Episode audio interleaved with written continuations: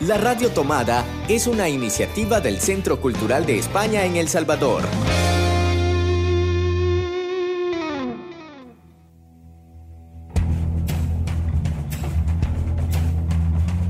Ayer te vi en Babilonia, un programa de libros y discos. Un programa para soñar entre palabras y páginas de papel. Un espacio para sumergirnos entre canciones, notas y poemas. Un espacio para pararlo todo y disfrutar del placer de la literatura. Ayer te vi en Babilonia.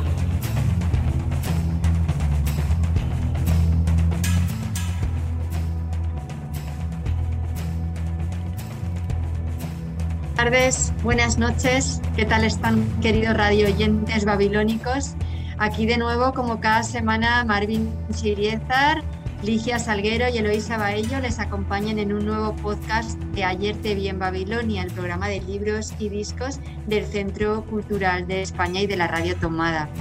Estamos eh, emitiendo hoy nuestro programa número 72 este año tan raro, eh, con este programa finalizamos las emisiones de Ayer te vi en Babilonia, aunque os dejamos un montón de podcasts para estas vacaciones navideñas, para que podáis eh, redescubrirlos, reescucharlos y, volverlos a, a, repasar, ¿no? Para descubrir probablemente alguna canción o alguna recomendación literaria. Eh, ¿Qué tal estáis, Ligia, Marvin? ¿Preparados para nuestro último programa babilónico del año? Súper preparada, Elo. Estoy emocionadísima de haber llegado a este momento del programa 72, diciendo adiós a un año difícil, pero que al final del día logramos acoplarnos y transformar este programa eh, en un programa donde nos veíamos virtualmente también nosotros, ¿verdad? Pero que eh, ha sobrevivido a, este, a esta, esta época tan difícil. Pues sí, Marvin, ¿tú cómo estás? Pues mira, con sentimientos encontrados porque me siento bien contento y agradecido con la vida por haber llegado hasta este último programa de este año, eh, pero también eh, un poco reflexivo porque tantas personas, escritores, escritoras, artistas visuales, eh, personas comunes y, poderosas, como, como, como, lo digo yo también, porque no, no son personas eh, del montón, sino que todos y todas tenemos nuestro valor y tenemos nuestro eh, algo que decir. se fueron este año lastimosamente, pero agradecido con la vida porque estamos aquí, porque lo logramos y compartiendo, por supuesto, lo que nos apasiona, la radio, la música y la literatura. Pues sí, ahora con las palabras de Marvin me, venía a la memoria el programa que grabamos en memoria de Luis Sepúlveda, ¿verdad? Que fue uno de tantos escritores que, se han ido con este virus, ¿no? Que, que este virus les ha, les ha costado la vida, ¿no? Y como él, pues hace, si no me equivoco, aproximadamente un mes, se llegaba a la cifra tremenda de un millón de fallecidos por el coronavirus en el mundo, ¿no? Creo que ahora ya vamos por más de un millón trescientos mil. Es una barbaridad, es eh, una de estas epidemias globales que te dejan muy tocado y muy noqueado, porque creo que todos conocemos personas más o menos cercanas que han, que han fallecido cerca de nuestro, ¿no? Y bueno, creo que muchos de estos programas a lo largo de este año los hemos dedicado a los que están sufriendo y a los que están ahí en primera fila eh, ayudándonos a combatir este virus y, de nuevo pues no podía ser de otra manera que también para ellos vaya dedicado este programa, ¿no? A todos los que han fallecido y a todos los que están ahí en primera línea eh, luchando para que no se lleve más vidas, ¿no? Y para que eh, la mayor parte de gente se pueda curar y volver sana a casa. Así que vamos nosotros en este programa eh, a hacer un repaso de algunas de las lecturas que nos han acompañado este año 2020, ¿no? A cada uno de nosotros y a muchos colaboradores del Centro Cultural de España, a los que también les hemos pedido sus lecturas favoritas eh, o de alguna manera lecturas que, que les han marcado este año 2020. Y la primera colaboración nos llega de Saki, el rapero salvadoreño Saki, que ha sido uno de los integrantes de esta tercera edición tan rara del festival a dos bandas que no pudo concluirse con éxito, lamentablemente, por problemas eh, en la realización del festival, pero que prometemos y nos comprometemos a que se reanudará ese festival y se llevará a cabo en los primeros meses del 2021, del año 2021. Así que vamos a ver qué nos recomienda Saki. Buenas noches amigos y amigas de la Radio Tomada, yo soy Saki, tengo siete años de carrera musical, me dedico a ser activista de hip hop y pues para la recomendación del libro quería recomendarles en el marco del fallecimiento de un gran jugador de fútbol argentino que se llamaba Diego Armando Maradona. Hay un libro que escribieron sobre su biografía y vivencias que se llama Yo soy el Diego y me parece un libro muy interesante para personas que tienen carreras artísticas o deportivas que ya saben que nuestro rubro pues es, es difícil y en este libro encontré yo bastante fuerza, así que pues se los recomiendo mucho. Saludos y abrazos.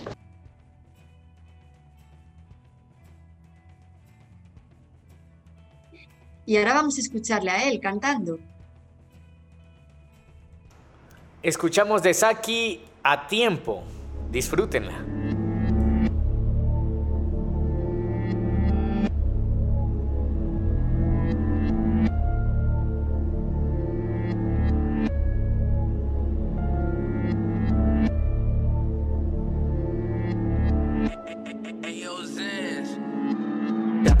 De trapear el piso.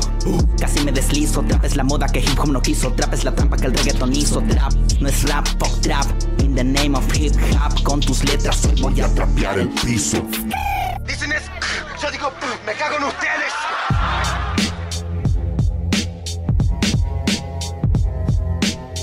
Pop trap, in the name of hip hop, uh -huh.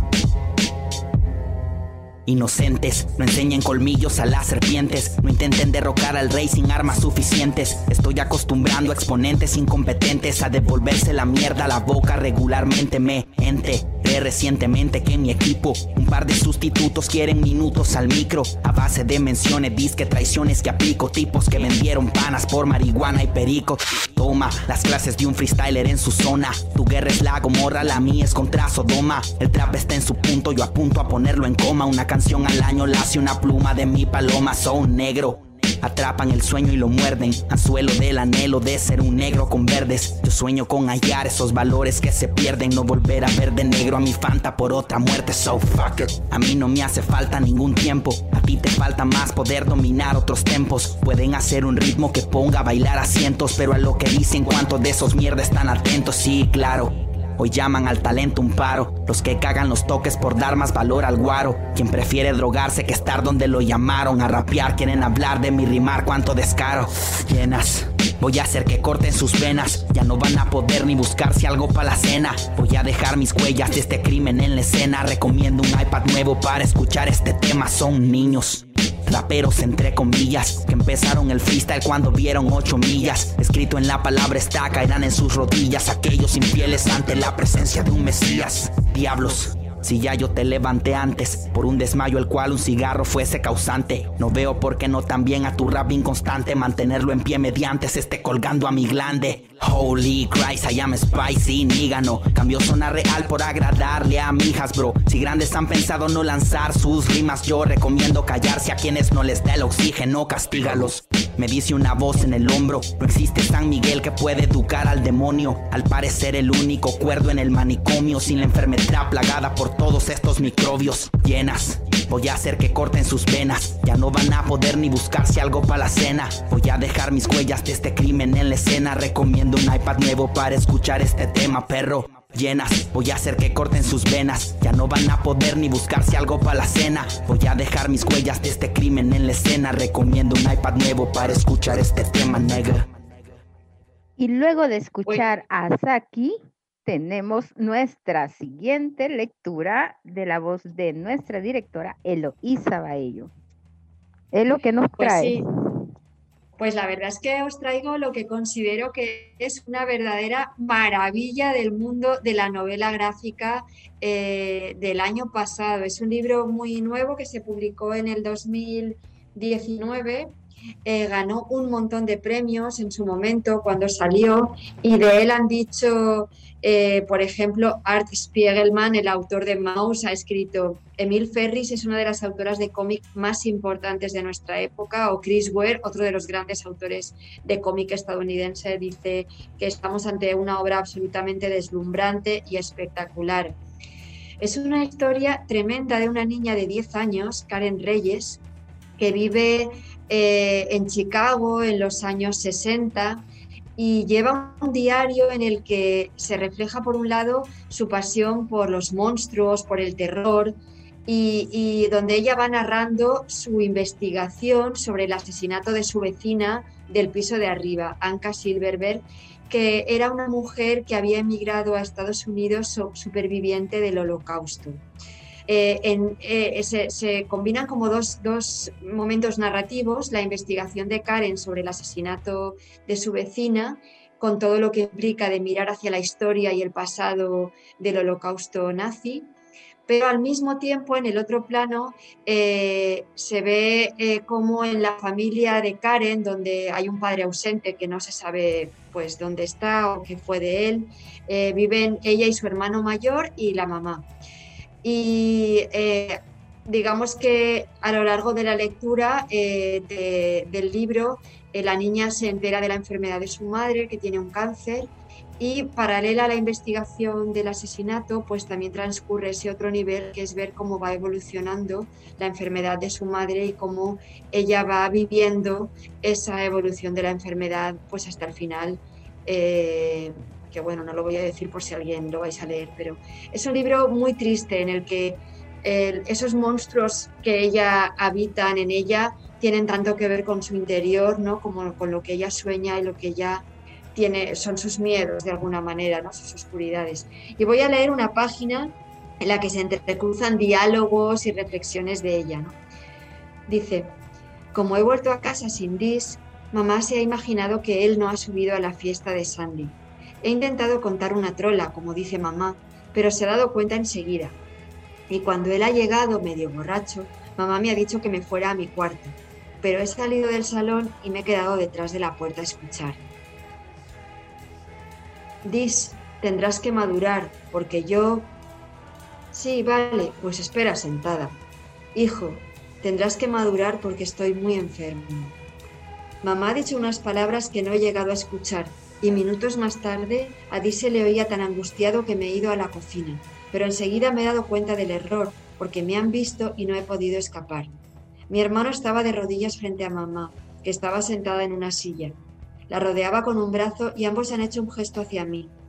Estaba claro que el plan era abrazarnos los tres durante un millón de años, y a mí no se me ocurría nada que en ese momento me apeteciera menos ni que me clavaran un palo afilado, ni que me metieran un cigarrillo encendido por la nariz, ni subir por una escalera tambaleante sobre un gran tanque de ácido. El abrazo grupal es lo que siempre te hacen antes de soltarte una bomba. He mirado la palma derecha de la mano de mamá antes de que se me tragaran en el abrazo de la muerte. Quizás haya visto una sombra del aplique del techo, pero para mí era igual que el signo del pentagrama que aparece en la mano de la próxima víctima como en la peli del hombre lobo, y me ha dejado flipada.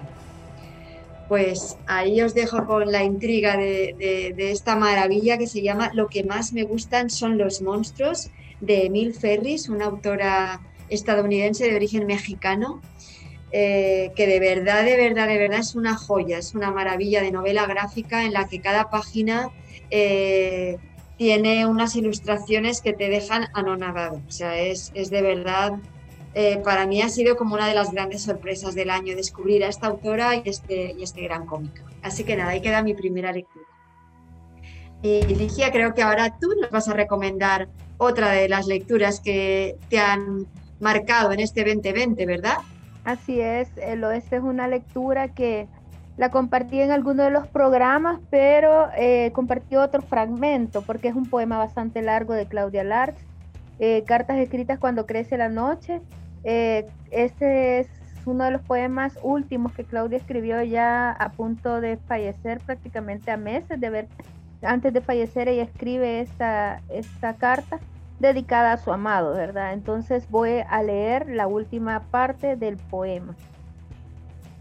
Si llegaras por esa puerta, tal vez te extrañaría mi pelo gris azul con reflejos plateados.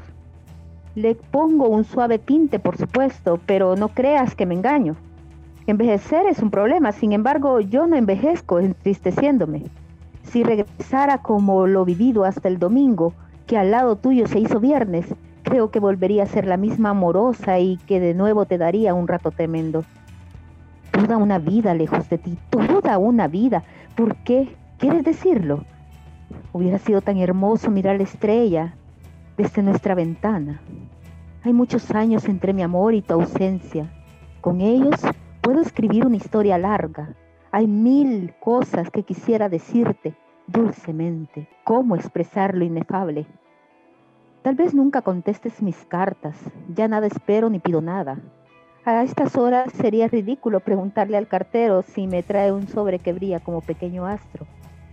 No sé si, no sé a quién contarle que regresaste de repente, con tu lenguaje extraordinario y con todo lo que sabe de la eternidad. Confiaré a un joven puro mi secreto, para que él lo celebre viviendo. Sería triste que nadie conociera mis llamaradas y mi sal. Cuando todo se cumpla, en otra vida, porque aquí ya es muy tarde. Conoceré mejor el poder de los recuerdos y viviré en tu casa. Wow, qué maravilla, Ligia. Pues ahora eh, de Emil Ferris hemos pasado a Claudia Lars y ahora eh, tenemos la aportación de otra de nuestras colaboradoras, Malu Nochez, María Luz Nochez, eh, ella es periodista del Faro y pertenece al consejo editorial de nuestra revista Impúdica, que como sabéis es la revista que hace el Centro Cultural en colaboración con el Faro. Y que, bueno, este año no hemos podido presentar la revista físicamente por, por los temas de la pandemia, pero prepararos porque el año que viene tenemos dos números pendientes de presentar, que son realmente dos números fantásticos eh, de los que ya os hablaremos en el año 2021.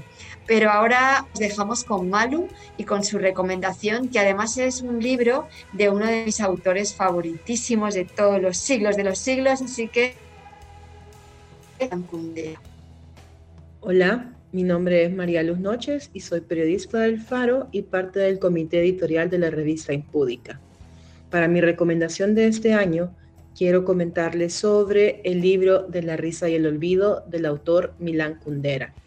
Creo que este libro fue vital para mí en este año porque habla sobre cómo sobrellevar duelos, que como saben este año ha supuesto distintos tipos de duelos para todos por las cosas que han tenido que cambiar en nuestro día a día y por supuesto los duelos que conllevan las distancias, incluso sobre todo por las enfermedades. Eh, me gustaría leerles una frase que dice, las personas quieren ser dueños del futuro solo para poder cambiar el pasado. Luchan por entrar al laboratorio en el que se retocan las fotografías y se reescriben las biografías y la historia. Esta frase me gusta particularmente porque creo que en este año de tanta incertidumbre, lo que más queremos sobre todo aquellas personas que padecemos un poco de ansiedad, es poder controlar qué es lo siguiente que va a pasar. Y eh, creo que la incertidumbre lo que nos plantea es un reto de abrazar, eh, eh, de abrazar esa posibilidad de dejar de querer controlar todo todo el tiempo, porque si algo nos ha demostrado este año es que no importa qué tan planificadas tengamos las cosas, no van a salir como nosotros las, que, las queremos.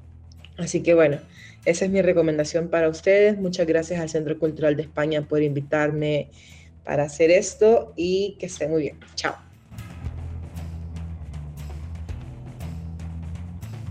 Ahí escuchábamos a Malu con esa recomendación y, y, también un poco en torno a esa reflexión tan, tan pertinente ¿no? en estos tiempos de incertidumbre, ¿no? en el que realmente creo que a todos nos ha tocado convivir con la ansiedad de no saber lo que va a pasar y no poder planificar a futuro, ¿no? de tener que vivir eh, más el día a día y, ser capaces de, asumir que no tenemos el control sobre lo que vendrá mañana. Así que nada, súper eh, pertinente y acertada la recomendación de Malu, qué bien. Y seguimos ahora con una pausa musical. Alicia, ¿nos presentas tú la canción que va a sonar ahora? Sí, claro. Es una canción eh, del grupo de la banda Caligaris que es basada en el, en el premio Nobel de Gabriel García Márquez, El amor en los tiempos del cólera. La canción es Florentinos y Ferminas.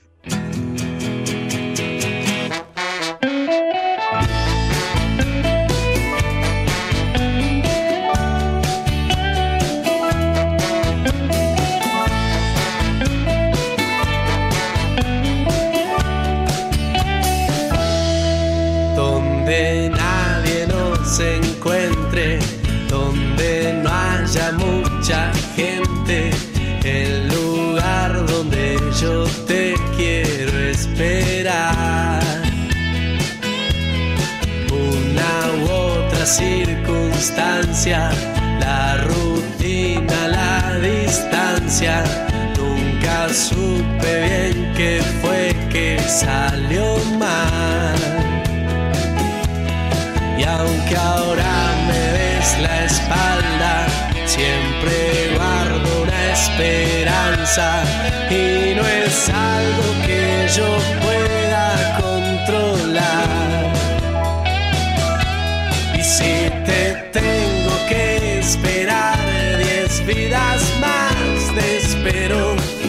si el destino insiste, te espero quince y nos dejamos de embromar.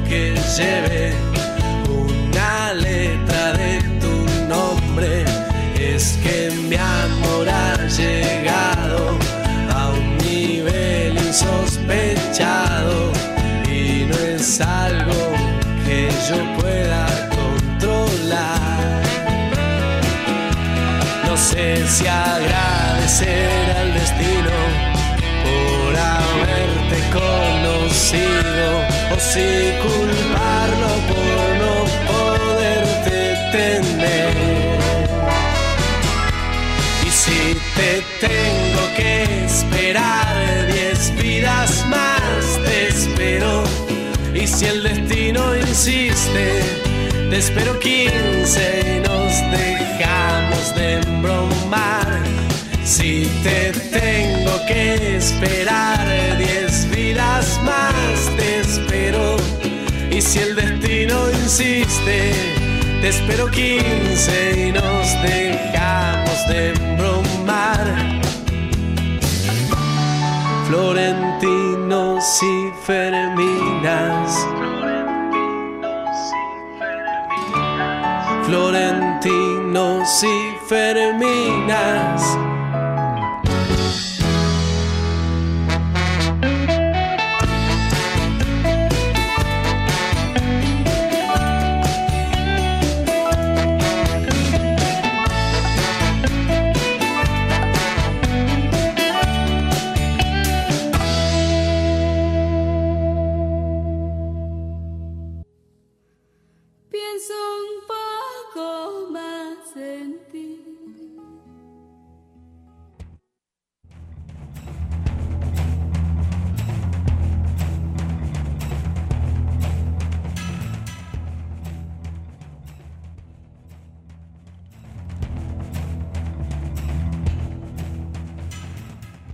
En el año 2020 hemos conocido nuevas voces representantes de la dramaturgia contemporánea española y una de ellas ha sido Eva Mir. Eva fue parte de la cartelera del Festival Sibar Hispano, impartiendo un taller de creatividad para la escritura durante el mes de noviembre. Eh, su obra ha sido muchas veces premiada y aquí vamos a escuchar un fragmento de Antípodas, escrita en el 2017, y lo vamos a escuchar en la voz de nuestra compañera y coordinadora de las actividades teatrales del Centro Cultural de España, Emeti Pleite. Tú y yo tenemos la misma sangre, ¿sabes? Qué piel más oscura. No podías tener branquias. No podías respirar como los peces. Has pasado muchas horas en el agua. Eres casi un pez. Me harías un favor si fueras un pez. Si fueras un pez, te habrías muerto, seca o quemada en esa bodega, asfixiada. De todas formas, y yo no tendría que... Perdóname. Estoy nervioso. Nunca antes he hecho algo así. El médico dice que tenemos la misma sangre. ¿Dices algo? No te entiendo. No es porque hables otro idioma, es que tu boca se mueve, como si quisieras vomitar todo el océano que te has tragado, pero no sale nada. El médico dice que tenemos la misma sangre. Tenemos la misma sangre. Mañana estaremos juntos en la misma sala. Tu camilla al lado de la mía y parte de mi vida dentro de la tuya. Para volver a respirar, para volver a vivir. Tú y yo tenemos la misma sangre. El médico lo ha dicho. Solo queda firmar solo una firma y los dos habremos ganado.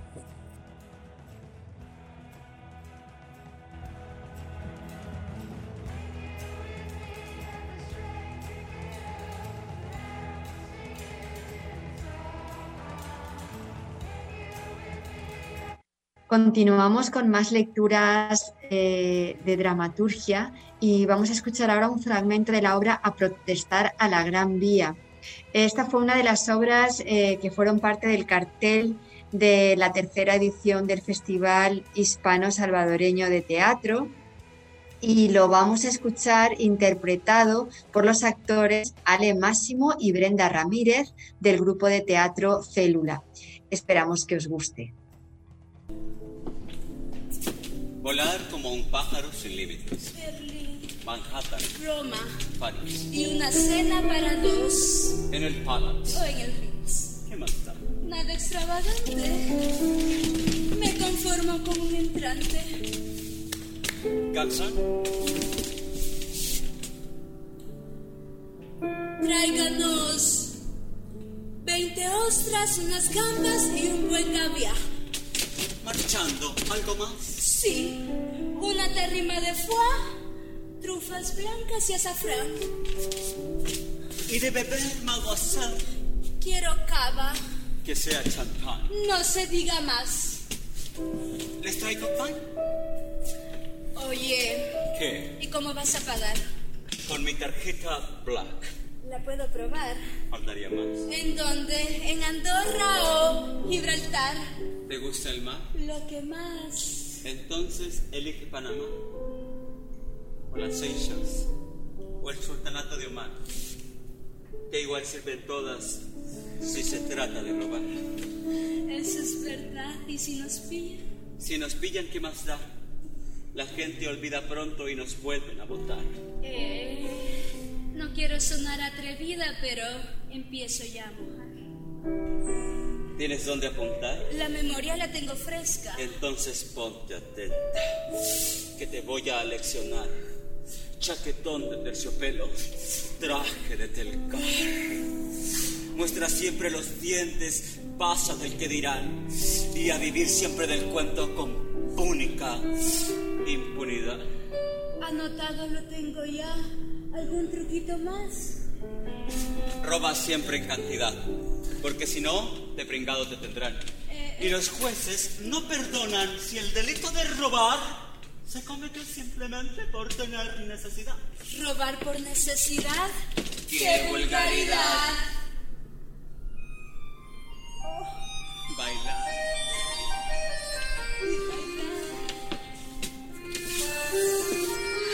Oh, mademoiselle. Je t'aime, mademoiselle. Je t'aime. Je t'aime. Je t'aime.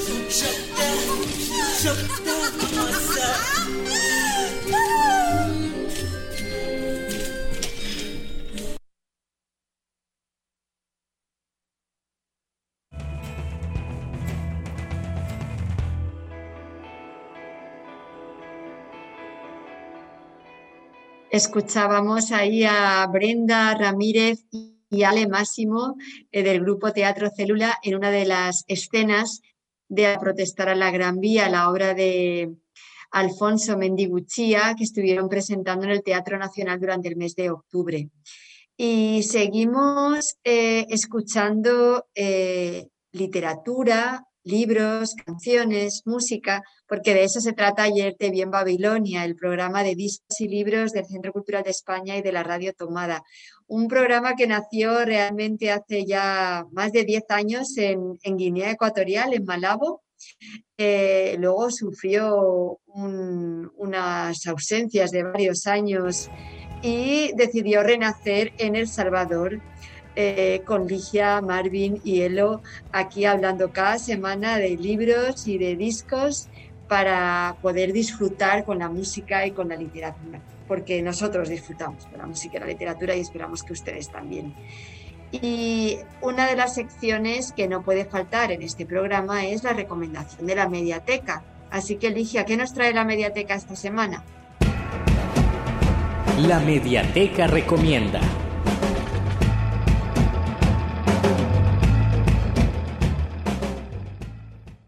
En la mediateca recomienda esta semana traigo el libro Ría, la de Ingleside, publicado en 1921. Es el octavo libro de la serie de Ana de las Tejas Verdes, escrito por la canadiense Lucy Maud Montgomery, aunque fue el sexto que la autora escribió.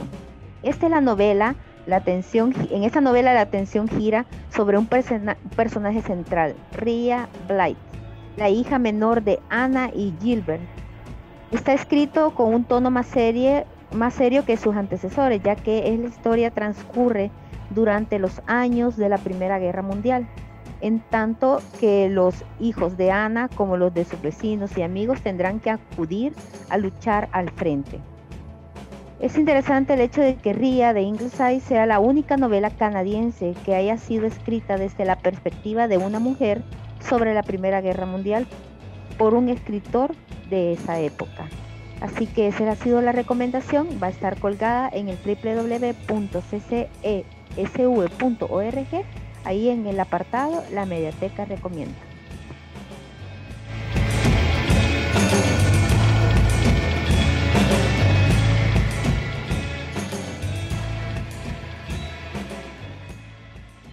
Ligia, si no me equivoco, tenemos aquí algunas colaboraciones eh, también que nos llegan ayer de Bien Babilonia, ¿no?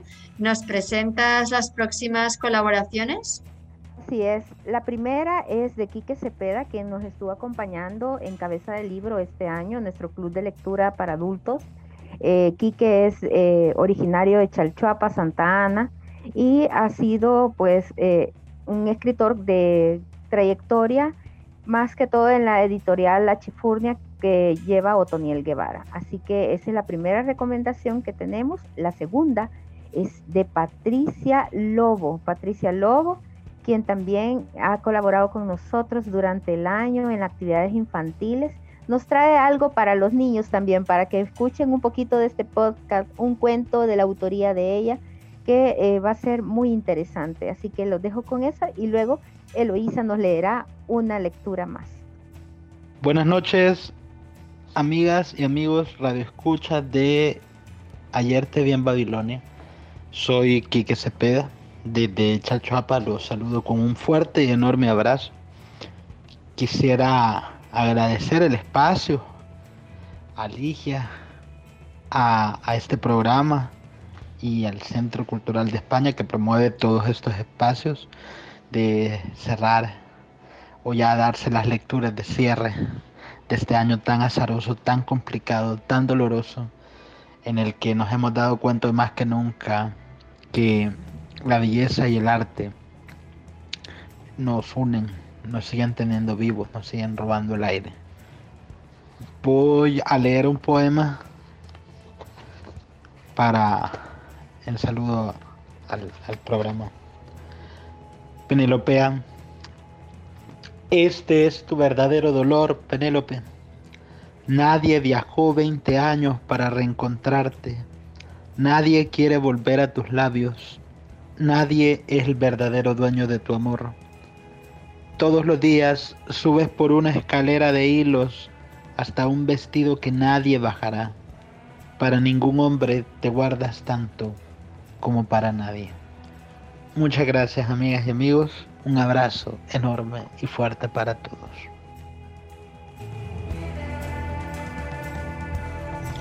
Hola, muy buenos días. Mi nombre es Patricia Lobos. Soy argentina, de La Pampa, un lugar donde se ve el horizonte y donde se escuchan las calandrias cuando se esconden entre los caldenes. Desde mi pequeño rinconcito del mundo, casi perdido en el sur de Latinoamérica, les dejo un cuentito de regalo. Un cuentito que se llama Brisa y dice así. En una esquina, en una casa, en un rincón, brisa de ojos grandes, tiene un cielo. Chiquito, chiquito, muy chiquitito, así, casi como uno de esos pañuelitos de telas bordados y con puntillas en los bordes. Pero un cielo al fin. Algunas veces el cielo de brisa de repente se vuelve grande, tan grande, que sus ojos grandes se ven como dos miguitas grises en medio de la inmensidad azul. Otras se llena de rayas, vueltas y volteretas que dibujan laberintos de los que se hace difícil salir. Hay ocasiones que el cielo ruge como solo rugen las cerres que espantan los pájaros y hacen temblar la tierra. Entonces, Brisa se tapa las orejas porque no quiere que el ruido entre y le haga agujeritos en el alma. Hay días en que el cielo se pone negro y asusta. Brisa se asusta, porque el negro siempre trae miedos. Por eso entrecierra los ojos para poder ver los colores que pintan sus pestañas. También suele llenarse de pozos el cielo, que hacen charcos, lagunas, ríos, mares, donde todos los barcos de papel siempre se hunden. Pero, ¿saben una cosa? Y esto es un secreto, secreto, secretísimo, ¿eh? Hay horas, minutos, segundos en que el cielo de brisa se llena de soplos. ¡Oh! Y eso cómo le gusta. Porque si algo puede brisa, es soplar. Eso sí, suavecito, suavecito. Tan suavecito que hasta parece que acaricia. Y los soplos arrancan pedacitos de cielo que se desparraman por el aire. Brisa los junta, los hace jugar, los elige y después los regala. Al jardinero, a su mamá, a la tía Mari. Una vez le dio un trocito que tiene forma de luna a su maestra. Al vendedor de diarios, en cambio, le, lo dejó, le dejó en su puesto uno que tiene una nube y al señor que pasa en la esquina, siempre con cara de triste, le regaló, casi como quien no quiere la cosa, el cachito que le quedó prendido de un sueño perdido. Y es entonces, cuando esto ocurre, cuando los pedacitos, trocitos, cachitos salpican el aire, Cuando eso sucede, en ese rincón, en esa casa, en esa esquina, el cielo tiene brisa. Este cuentito que es mío, que habla de brisa, una alumnita chiquitita de ojos grandes, se los regalo para que lo guarden en algún deseo y en algún soplo que puedan desparramar para este año que comienza.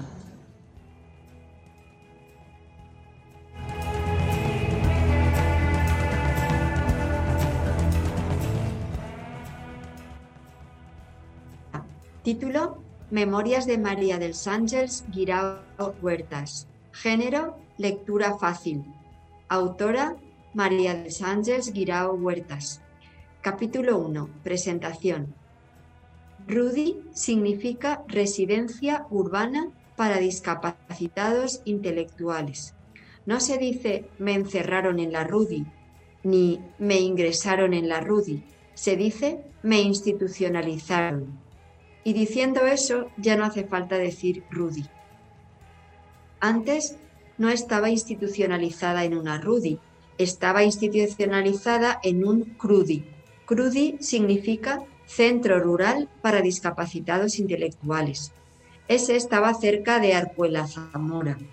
Arcuela Mora. Arcuela Mora es mi pueblo. Me institucionalizaron allí porque cuando murió mi madre se quedó la casa el banco. Mi madre tenía un usufructo vitalicio sobre la casa. Usufructo vitalicio significa que tú y tus hijos podéis vivir en un sitio hasta que morís. El mismo año que ella murió, el mismo banco se quedó con el Club Los Maderos. Las prostitutas no tenían usufructo vitalicio. Me fui a vivir a casa de mi tío Joaquín y a los tres meses apareció la trabajadora social, Mamen o Doña Mamen. Trabajadora social significa mujer que ayuda a las personas en riesgo de exclusión social. Exclusión social significa ser una persona mendiga, delincuente, drogadicta o que no tiene casa. ¿Y yo soy una persona en riesgo de exclusión social? Le pregunté a Mamen. Ella me dijo que desgraciadamente sí. Le pregunté por qué. Me dijo que porque tenía unas necesidades especiales y en casa de mi tío no había ni cuarto de baño. Yo le dije que ninguna casa de Arcuela Mora tenía cuarto de baño, menos en los maderos. ¿Las putas eran las únicas en toda Arcuela Mora que no estaban en riesgo de exclusión social? Le pregunté a Mamen. Ella me respondió que estábamos allí para hablar de mí y de nadie más.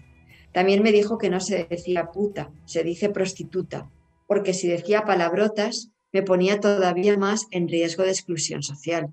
Ahí fue cuando aprendí la palabra prostituta. Mamen me hizo muchas entrevistas. Entrevistas como en las revistas y en la televisión, pero en tu casa.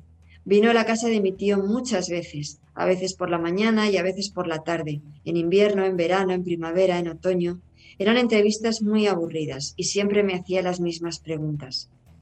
Una vez me regaló un pijama y otra vez un jersey, pero ya se me han roto de viejos. Hasta que un día las entrevistas se acabaron y ya no nos fuimos a dar un paseo las dos solas, como hacíamos muchas veces, ni tampoco se vino al huerto, mientras mi tío Joaquín y yo recogíamos las habas o las manzanas o arábamos. Le dábamos de comer a la agustinilla. La agustinilla era la yegua de mi tío. Tampoco se quedó en el tranco de la calle para tomar el fresco con los vecinos. Ese día Mamen nos pidió a mi tío y a mí que pasáramos adentro de la casa, como habíamos hecho alguna vez en invierno, pero con la diferencia de que era verano y nos sentáramos porque quería decirnos una cosa importante y en privado. Pero no fue una cosa, fueron cuatro.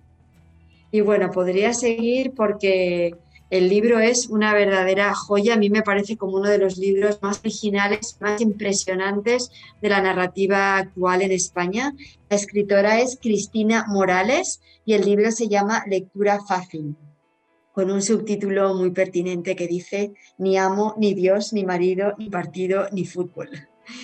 El libro eh, narra la historia de cuatro parientas, cuatro eh, primas, son en, diferentes grados, Nati, Patri, Marga y Ángels, que tienen diversos grados de lo que la Administración y la medicina consideran discapacidad intelectual y comparten un piso tutelado. Eh, yo creo que la riqueza del libro es poner en primera persona el día a día de cuatro personas con discapacidad intelectual, darles a ellas el protagonismo absoluto y, darles el ritmo narrativo a cada una de ellas cuando escriben y cuentan su historia. Eh, según eh, leyendo un poquito de las cosas que ha escrito la crítica sobre este libro, eh, dice que lectura fácil confirma a Cristina Morales como una de las voces más potentes, creativas, inconformistas e innovadoras de la literatura española actual. Una escritora exquisita y arriesgada que posee una mirada única y punzante que la diferencia del resto de propuestas literarias del momento. Una de las voces más originales e impactantes de la literatura actual. Una escritura que es poderosa y que se coloca en las antípodas de la corrupción política.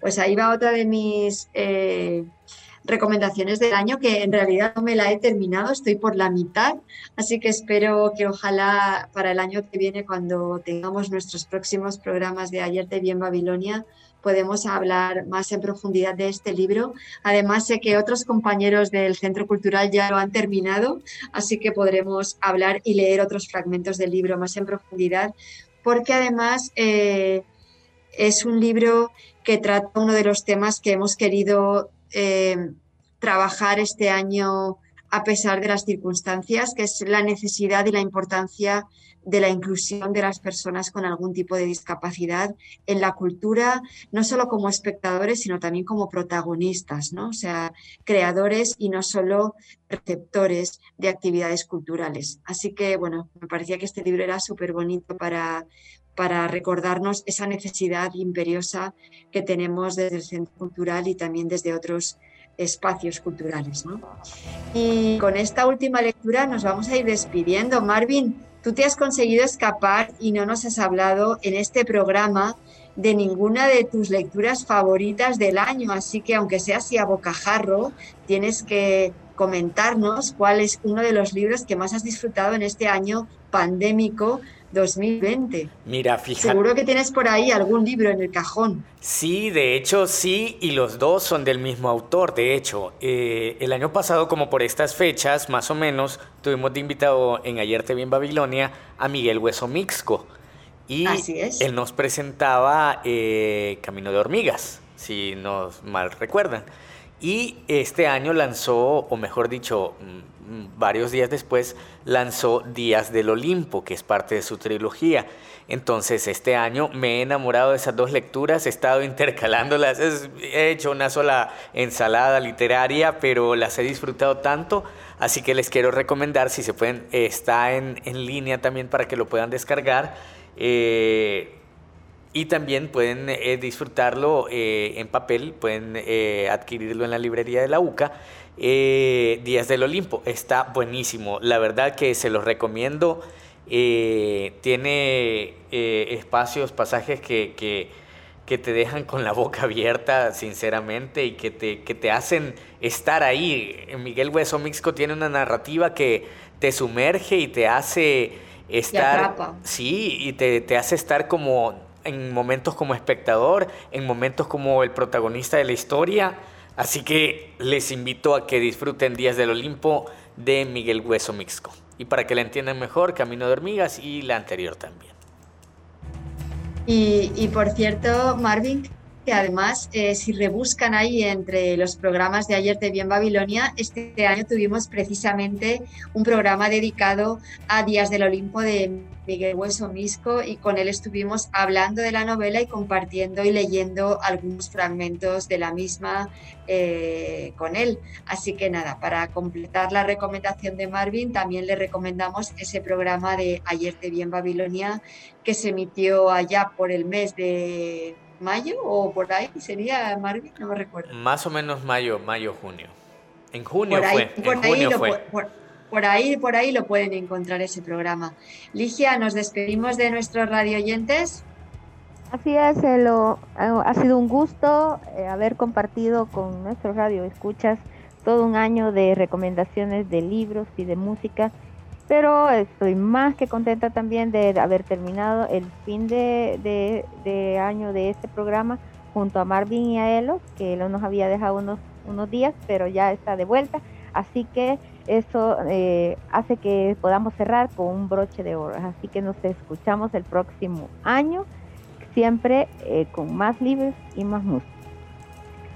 Pues sí, les emplazamos hasta, hasta principios de febrero, que volverá ayer te vi en Babilonia, y mientras tanto tienen un montón de programas con eh, lecturas diversas y un montón de invitados. Hemos tenido este programa, es la una de las ventajas que nos ha ofrecido la pandemia, que al grabarlo todo virtual, pues hemos podido contar con invitados de muchos eh, acentos iberoamericanos, ¿verdad? Así que ahí nos pueden escuchar. Y nos despedimos ya de alguna manera con una felicitación navideña. Ha sido un año muy duro y muy difícil.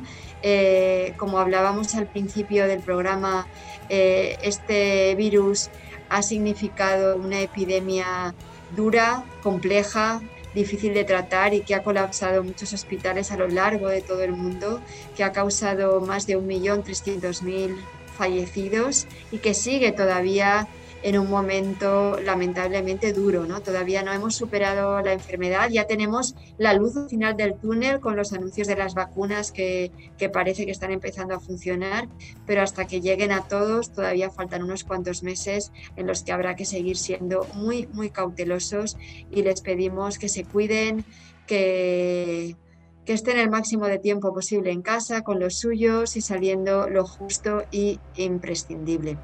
Nos despedimos con una joya de los Ramones que se llama Merry Christmas. Les deseamos felices fiestas, felices Navidades y nos encontramos en el 2021 en Ayer te vi en Babilonia. Abrazos. Merry